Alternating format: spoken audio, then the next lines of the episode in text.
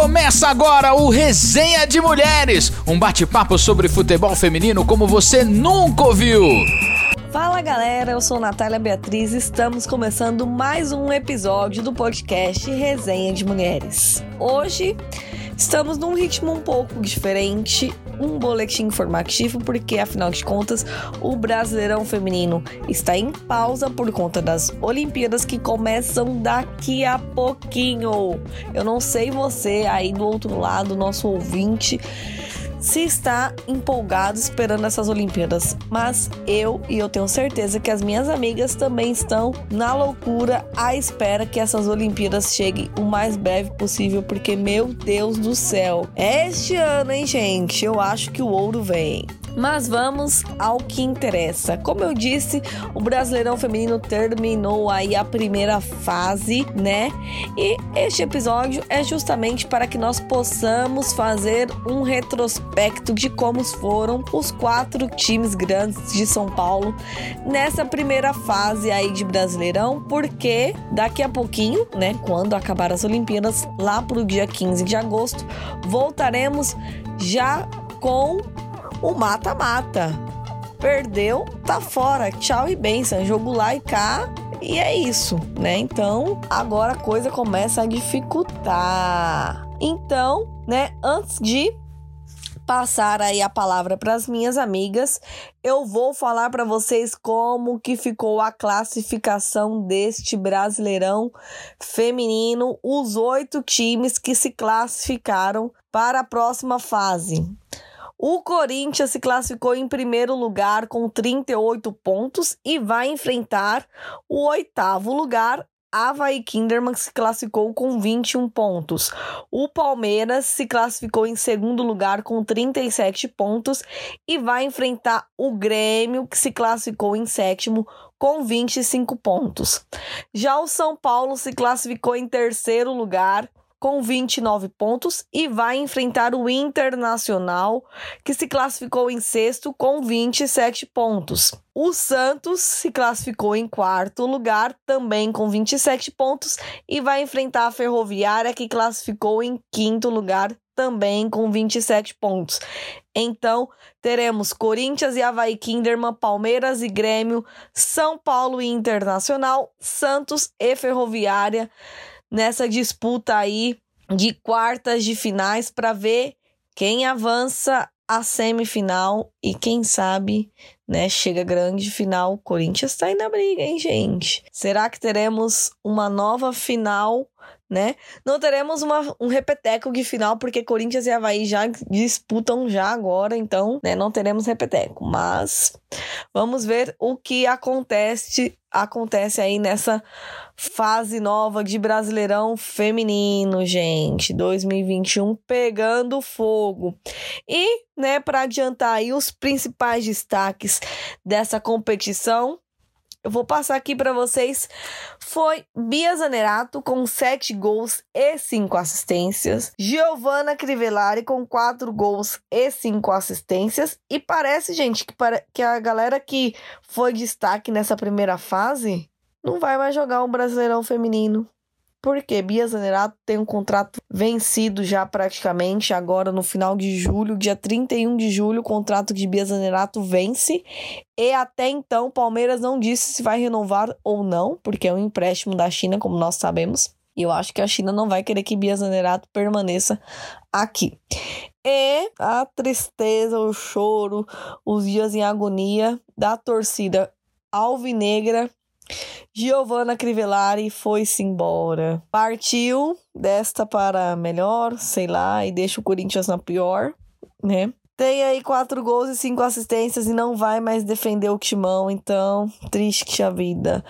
A única que se mantém aí nesse destaque é a Duda, né, do São Paulo, com seis gols e duas assistências, e vai brigar aí para nessa fase, né, de eliminatórias manter aí os seus números. Então, bora lá, galera. Vamos, né, ao que interessa. Vamos aos retrospectos dos times paulistas nesse Brasileirão feminino. Então eu vou começar pela Tayla falando de todo o drama da torcida palestrina que vive aí dias sombrios, como eu acabei de dizer, né, sem saber se a artilheira do campeonato Bia Zanerato permanece ou não no Palmeiras. Tayla, por favor, fale como foi as meninas do Palmeiras nessa primeira fase de Brasileirão feminino.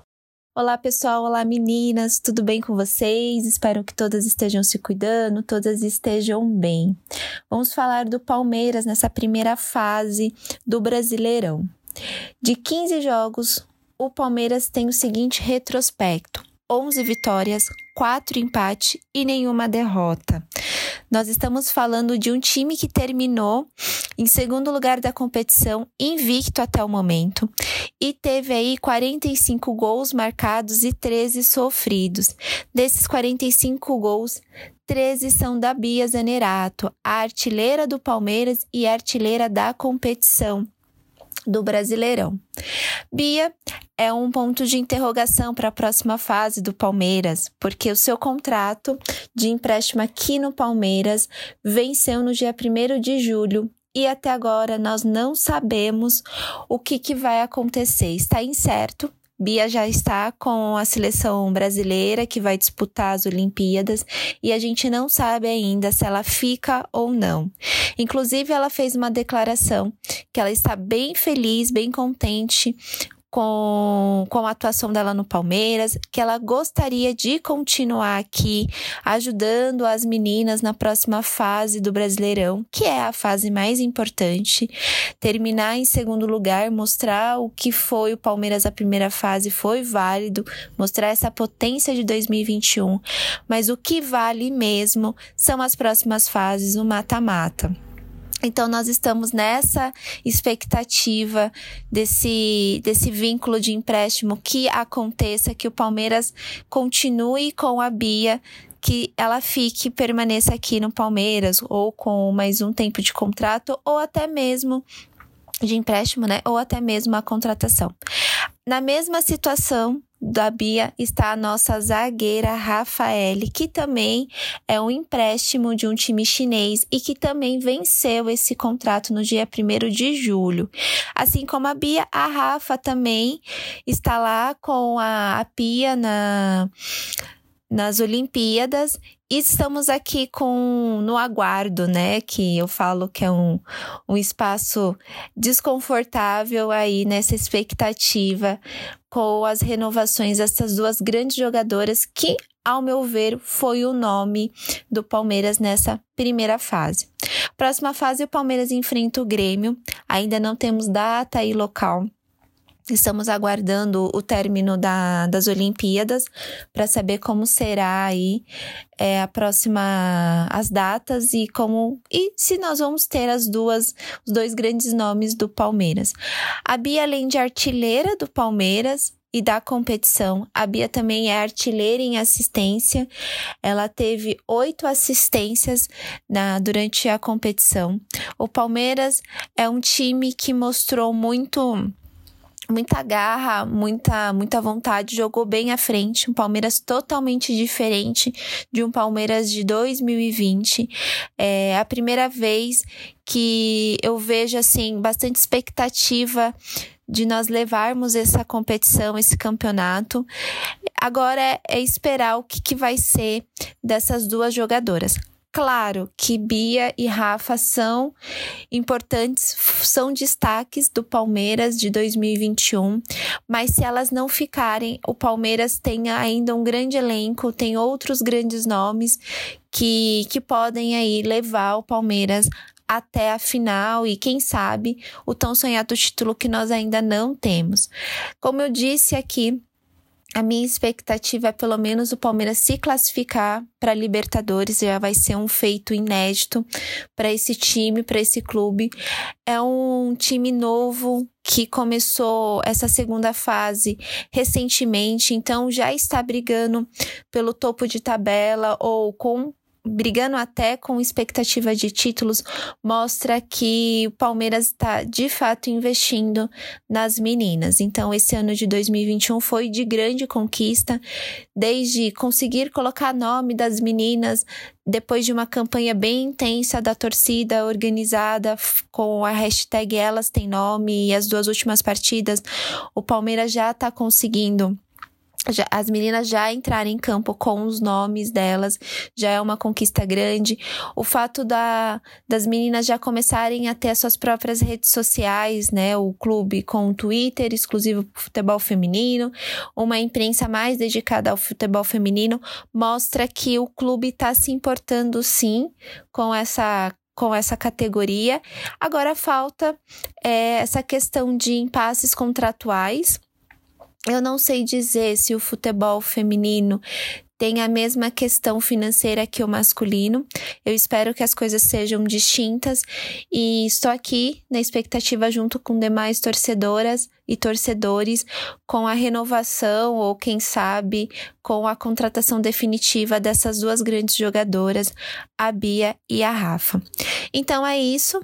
Bora aguardar aí a atuação das meninas na seleção olímpica, que elas ajudem a nossa seleção a trazer a tão sonhada medalha de ouro, que a gente fica sempre no quase. Quem sabe esse ano não fica no quase, esse ouro seja realmente é, concretizado e na volta que elas venham já com gás e que elas possam é, agregar aqui no clube, já com contrato firmado no Palmeiras, e que a gente também possa levar esse título do Brasileirão, que é um sonho e vai ser muito bem comemorado. Então é isso, meninas. E agora eu vou chamar a Ariadne para falar do São Paulo com seus 64% de aproveitamento nessa primeira fase e uma passeada de leve pela tabela, né, do Brasileirão Feminino nessa primeira fase, que terminou em terceiro lugar. Então, Ariadne, conte tudo para nós, como foram esses primeiros 15 jogos do São Paulo pelo Brasileirão Feminino 2021. Bem, amigos e amigas do Resenha de Mulheres, chegamos para mais um episódio. Espero que todos estejam bem, se cuidando e bora lá fazer um tour pelo que rola nesse Brasileirão Feminino 2021, né? E eu por aqui vou falar do São Paulo Futebol Clube e o seu retrospecto na competição. Em 15 jogos, o São Paulo teve a campanha da primeira fase com oito vitórias, cinco empates, duas derrotas, sendo essas derrotas para os rivais Santos e Corinthians. Diga-se de passagem, né? Rivais paulistas e de grande supremacia na competição.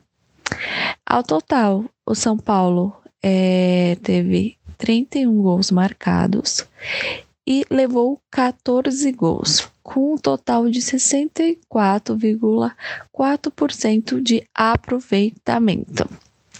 Na artilharia, tá bem competitiva também, mas em primeiro lugar, sendo a vice do campeonato, temos a Duda, a nossa camisa 10, com 9 gols. Daí em sequência vem a Carol com 4 gols, a Jaque com quatro gols, a Giovana com três, Gláucia com três, Isa e Mica com dois, Naná e Maressa com um cada uma. São Paulo agora nas quartas vai enfrentar o Internacional, sendo que o São Paulo no segundo jogo joga em casa porque ele se classificou em terceiro lugar com uma das melhores campanhas, então tem esse privilégio aí de jogar o segundo jogo em casa. Sendo assim, o primeiro contra o Inter, estaremos lá pelo Sul. É, no, na competição, o São Paulo enfrentou o Inter e venceu por 2 a 0. Então, nessa disputa aí, o São Paulo está na frente e se espera que ele saia melhor também nos jogos de ida e volta, né? E no geral, é, o São Paulo teve muitas novidades para é, essa competição de 2021, com a chegada de reforços de grande nome.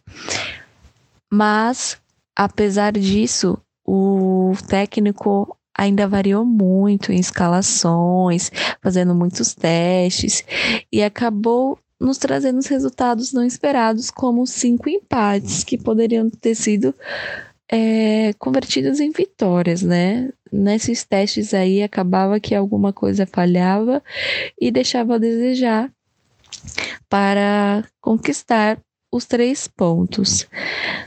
Além disso, o São Paulo encerrando a primeira fase da competição, trouxe um grande anúncio da chegada de ninguém mais, ninguém menos que Formiga, como a gente já comentou aqui.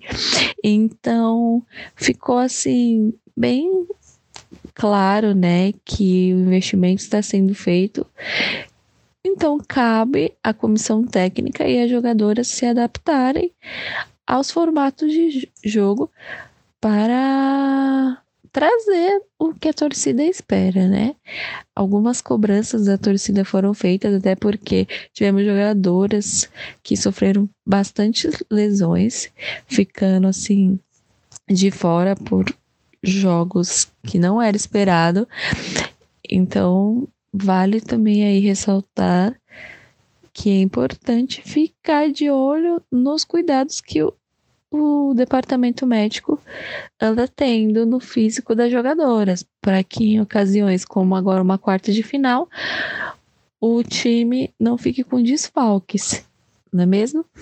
É, as meninas já retornaram agora no dia 8 de julho para uma temporada intermédia, né? Vamos dizer assim, porque vai ter a pausa Tá acontecendo a pausa por conta das Olimpíadas de Tóquio. As meninas tiveram 15 dias de férias.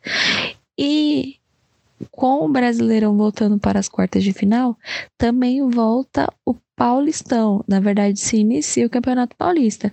Então, nesse mês aí agora, é, as meninas vão ficar em preparação, se cuidando, e espero que essa preparação esteja sendo bem avaliada mesmo, né? Para, como eu disse, quando os jogos voltarem, o time não esteja em desfalque.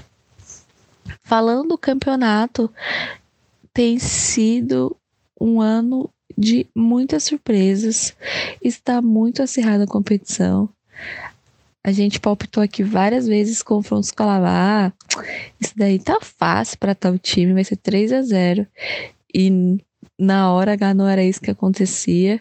Até Corinthians passou bastante sufoco com times vamos dizer assim, pequenos, né? Para categoria e na verdade para a história do futebol feminino, porque o Corinthians é um time que tem um porte completamente diferente dos outros.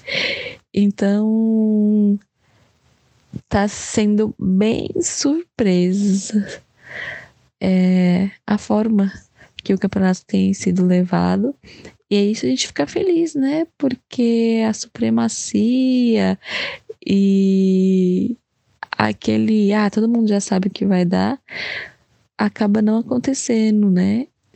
E é alegrando pra gente que torce tanto pelo futebol feminino quer é ver ele evoluindo. Então, parabéns para os times que têm se dedicado em alavancar a modalidade e fazer, né?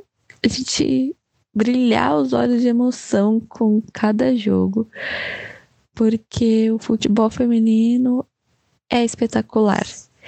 Então, eu só tenho a parabenizar e dizer que que sufoco, viu? Que sufoco foi. Gente, na última rodada, cada gol mudava a tabela. Quando isso aconteceu no futebol feminino, assim, é uma coisa rara. Há dois anos isso não era previsto. Então, isso que é legal, né? Porque isso é o futebol, arte, isso é o esporte em si. E tá muito bom de se ver, mas não quero ver o São Paulo sofrendo. Então, por isso é importante o empenho e a atenção dos clubes, porque essa reta final, vocês estão esperando moleza e estão esperando que já tem time aí garantido? Não, não, não. Espere e verão.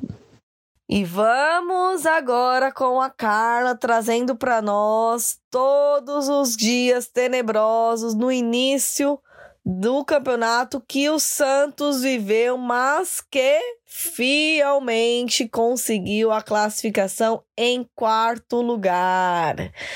Carla, conte tudo para nós. Teve vai e volta de técnico. Meu Deus, que situação, hein? E aí, pessoal, tudo bacana? Comigo está tudo bem, espero que com vocês também. Então, eu vim aqui passar para vocês o resumo sobre a primeira fase das sereias. O Santos começou assim o campeonato, né, com início bastante conturbado e cheio de desfalques. Logo no primeiro jogo, Bianca Brasil se lesionou e precisou ficar de fora de algumas rodadas. Fora ela, também não podemos não podemos contar com a Tayla, não né, que passou por uma cirurgia, e a Taizinha também, que se recupera de uma lesão, entre outros desfalques, né? O Santos nunca teve todas as suas atletas à disposição durante essa primeira fase, era sempre um desfalque ou outro. É, tivemos aí na primeira fase o retorno da Soli, né, a nossa a única Argentina possível. A Soli voltou, ela vai ficar conosco até agosto. E nessa primeira fase ela, tem, ela ajudou bastante, ela né, marcou gols, ajudou a equipe, porque a gente sabe toda a experiência que ela tem e o amor que ela tem pela camisa do Santos. Então, isso tudo agregou bastante para que a gente pudesse né, continuar firmes e fortes aí, mesmo mediante a todos os problemas. Mas, né, como nem tudo são flores. Durante o decorrer do campeonato, perdemos a, a técnica Cristiane Lessa e tivemos que encerrar a primeira fase sob o comando da interina Fabi. Então foi assim, né? Foi chegadas, saídas, desfalques, aquele início que acabou complicando o projeto do Santos, que obviamente o Santos né, montou-se um time para brigar pela liderança e com, com, esse, com esses acontecimentos acabou que o time foi é, andando durante o campeonato a, a, trancos e barrancos, como dizem por aí, né? É, o Santos conseguiu terminar a primeira fase na quarta colocação com 27 pontos. Foram 15 jogos, 8 vitórias, 3 empates e 4 derrotas. Para a próxima fase, o time já tem técnica, né? Já foi apresentada a Tatiele. E essa mulher ela dispensa né, a apresentação. Para quem não sabe, ela foi a primeira e a única mulher a ser campeã brasileira como técnica. Então, o Santos já trouxe logo a braba das brabas. O Santos enfrentará a Ferroviária nas oitavas. Então, assim, é um clássico.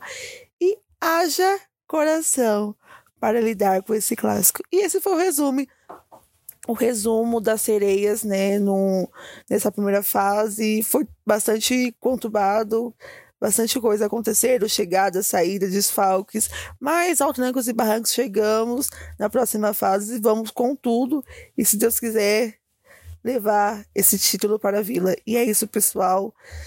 Um beijo e até a próxima.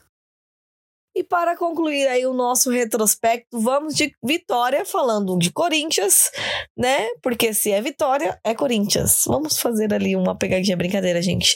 É, o Corinthians vem aí na briga para conquistar o bicampeonato consecutivo e está fazendo a lição de casa bonitinho terminou em líder e perdeu apenas uma vez, justamente para o Santos, que estava vivendo dias tenebrosos, né? Como a gente já falou, e a Carla já disse aí para vocês como foram, né, os Santos. Mas agora vamos falar de Corinthians, então, Vitória. Conte tudo para nós do líder do campeonato. E aí, galera do Resenha, tudo bem com vocês? Aqui é a Vicky e eu tô aqui para falar um pouquinho sobre o desempenho do nosso Corinthians nessa fase de grupos, nessa fase classificatória do Brasileirão Série 1. Bom, o Corinthians é o atual campeão, então é o time a ser batido, né? E tem sido uma missão aí um pouco complicada para os adversários, já que o Corinthians não quer deixar esse título embora, não quer deixar a taça ir para outro lugar, quer mantê-la lá no Parque São Jorge. Então, o Corinthians é o atual líder do campeonato, vai para a fase de mata-mata como líder. Então, até aqui tivemos 38 pontos em 15 jogos disputados, sendo 12 vitórias, 2 empates e apenas uma derrota. O Corinthians tem a melhor defesa, com apenas 13 gols tomados, e a sua artilheira é a Gabi Nunes, com 9 gols feitos. Bom, é, falando sobre o desempenho geral assim do time, é, apesar de ser líder, o Corinthians não tá mais sobrando tanto no campeonato como sobrou em 2020 e em 2019.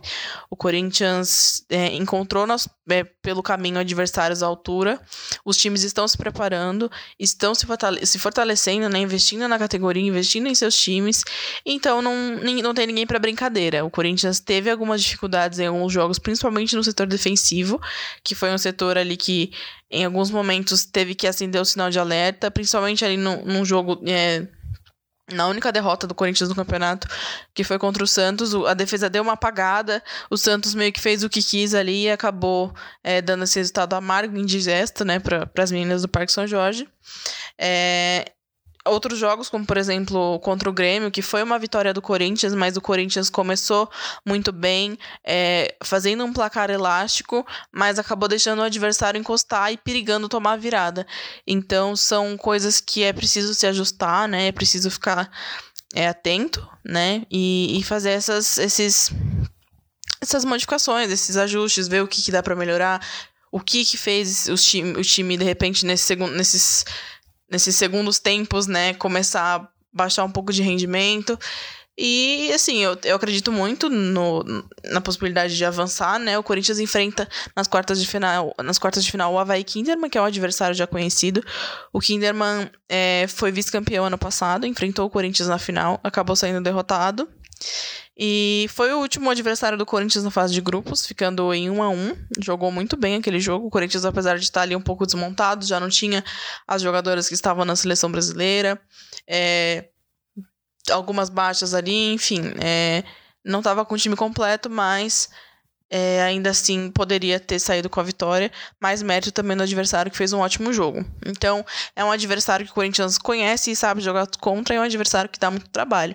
Então, não vai ser fácil para poder classificar para a semifinal, mas é super possível. O Corinthians é um time forte, um time bem preparado, um time que tem elenco, que tem banco. Então, é, eu acho que dá super, é super viável. E buscar aí o bicampeonato, que é o principal, né? O que o, o Corinthians tem como grande objetivo esse ano. Então, é, no geral, acho que é isso. Eu acho que é acertar a defesa, ver esses pontos que podem ser melhorados, é, voltar a ter um alto rendimento também no segundo tempo e não deixar essas falhas bobas, assim, porque são falhas bobas, são falhas muito pontuais, porque no geral é um time encorpado, é um time coeso, é um time que tem é, um entrosamento muito bom. Então, é realmente ajustar esses, esses pontos e ir para a fase de mata-mata com a consciência de que é um campeonato novo, né? Não tem mais essa de ah, é líder, classificou como líder, mas não tem mais essa. O campeonato zero e todo mundo tem chances iguais, todo mundo tá bem, bem equiparado, então é zerar e, e focar e entender que o campeonato começou de novo e que se quiser é, aí esse bicampeonato vai ter que trabalhar bem e trabalhar de uma forma que é, apresente um diferencial, porque os adversários já estão aprendendo a jogar contra o Corinthians e não vão deixar é, que o Corinthians conquiste mais uma taça de forma tão fácil. Então, acho que é isso. Acho que o Corinthians é, bem bem, né? Fez uma, apesar dos pesares aí dos pontos que eu falei, é impossível você dizer que alguém que classificou como líder do campeonato fez um campeonato ruim, jamais. Mas é bom acender o sinal de alerta e evoluir o que dá para evoluir. Porque sempre tem alguma coisa que a gente pode evoluir, né? O Corinthians deve ter como baixa aí para esse essa fase de mata-mata. A Paulinha, que já anunciou a saída, a Paulinha vai jogar em Portugal. É, nossa lateral ela era reserva, mas ainda assim era um nome importante para você ter ali num momento de necessidade. E, e também, eventualmente, a Giovanna Crivellari, que já tinha sido anunciada uma possível saída dela e possivelmente é, se concretizará nessa janela aí, provavelmente vai para a Europa. Então, não teremos Giovanna Crivellari. E nem Paulinha, que já foi sacramentada aí a saída. Acho que do Corinthians é isso. Espero que as meninas é, descansem bem aí, aproveitem esse tempinho das Olimpíadas para recuperar, recuperar a mente, recuperar o corpo e voltem com tudo, prontas aí para levantar mais taças nesse segundo semestre. Por aqui é isso, valeu galera, até a próxima. Então é isso, galera. As meninas fizeram aí o retrospecto de como terminaram os quatro times grandes de São Paulo, Palmeiras, São Paulo, Santos e Corinthians nessa primeira fase de Brasileirão Feminino. E agora vamos às quartas de finais, como eu já disse no início, né? Lá para o dia 15 de agosto voltaremos com o Brasileirão Feminino a todo vapor, né? Após as Olimpíadas, esperamos que voltaremos com o Brasileirão com a medalha de ouro da seleção brasileira no peito estampadinha, né? Bonitinha. E, né, falando de jogadoras que estão lá na seleção brasileira, temos duas que estão na briga pela artilharia do Campeonato Brasileiro, mas uma a gente já sabe que possivelmente não vai mais estar nessa briga de disputa, que é a Bia Zenerato, né, do Palmeiras, com 13 gols. Gabi Nunes vem em segundo lugar com 9 gols. Duda do São Paulo, também com 9 gols. A Laís do Grêmio, com 7 gols. A Lari do Havaí Kinderman e a Mariana Santos do Cruzeiro, as duas também com 7 gols. Então, temos aí três empates, né? Na verdade, gente, são cinco empates. Gabi Nunes e Duda empatadas. Laís, Lari e Mariana Santos também estão empatadas. Apenas Bia Zanerato, líder, isolada com 13 gols. Vamos ver se algum dos times que estão classificados aí, então. Havaí, Kinderman, Grêmio, São Paulo e Corinthians, né? Ainda tem a chance de bater a Bia. Vamos ver o que vai acontecer aí nessa próxima fase de Brasileirão Feminino. Então é isso, galera, né? Eu vou me despedindo por aqui. Agradeço a vocês que mais uma vez estiveram aqui conosco. Hoje foi muito rápido porque foi informativo, um boletim super rápido justamente para passar para vocês como foi essa primeira fase de Brasileirão Feminino. Né? Então, esses foram os nossos acontecimentos aí dentro dos times, os retrospectos. Então é isso, galera. Se você chegou até aqui, pega o link, compartilha com os seus amigos, né? Sigam a gente nas redes sociais. No Instagram nós somos arroba resenha de mulheres, underline, no Twitter arroba resenha de mulher. Me sigam também nas minhas redes sociais, eu sou arroba Beatriz com dois T e Y. Estamos quase, né, chegando aos 700 seguidores no Instagram, então nos ajudem a bater esta meta, hein, gente? Estamos atrasados, já era para estarmos com 800, mas é isso, vamos dar um boizinho aí para vocês. Bora lá, galera. Muito obrigado por todos vocês que estiveram por aqui. Sigam aí as meninas nas redes sociais, a Ariadne, a Vitória, a Tayla, a Carla, né? Eu não lembro mais como são, meu Deus, como que é a rede social?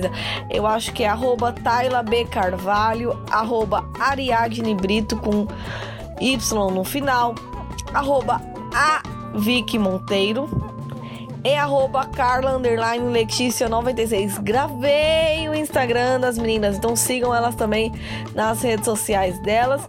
E é isso, galera. Nós vamos ficando por aqui. Até semana que vem. Tchau, fui e até a próxima.